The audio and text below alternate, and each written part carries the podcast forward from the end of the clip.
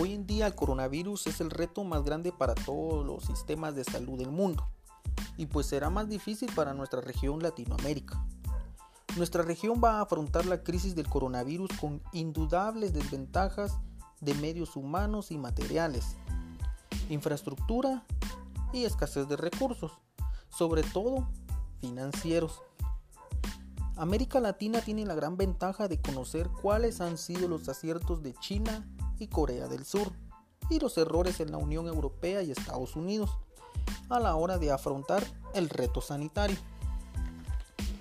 Mientras millones de habitantes de nuestra región latinoamericana están bajo algún tipo de cuarentena o toque de queda para intentar controlar la propagación del coronavirus en la región, la economía es la preocupación que aqueja a muchos.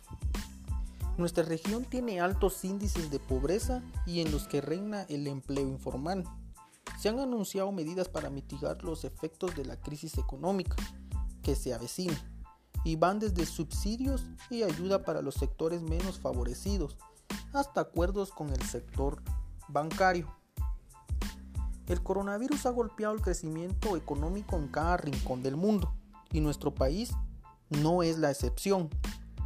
Guatemala entrará en una recesión económica durante los siguientes cuatro meses, cuando entren los impactos de las decisiones tomadas en términos de salud.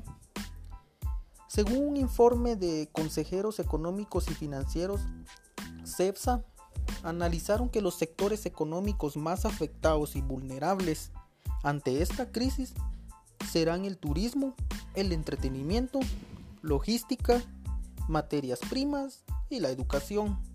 En cambio, los beneficiados serán las telecomunicaciones, los vínculos al teletrabajo y la automatización.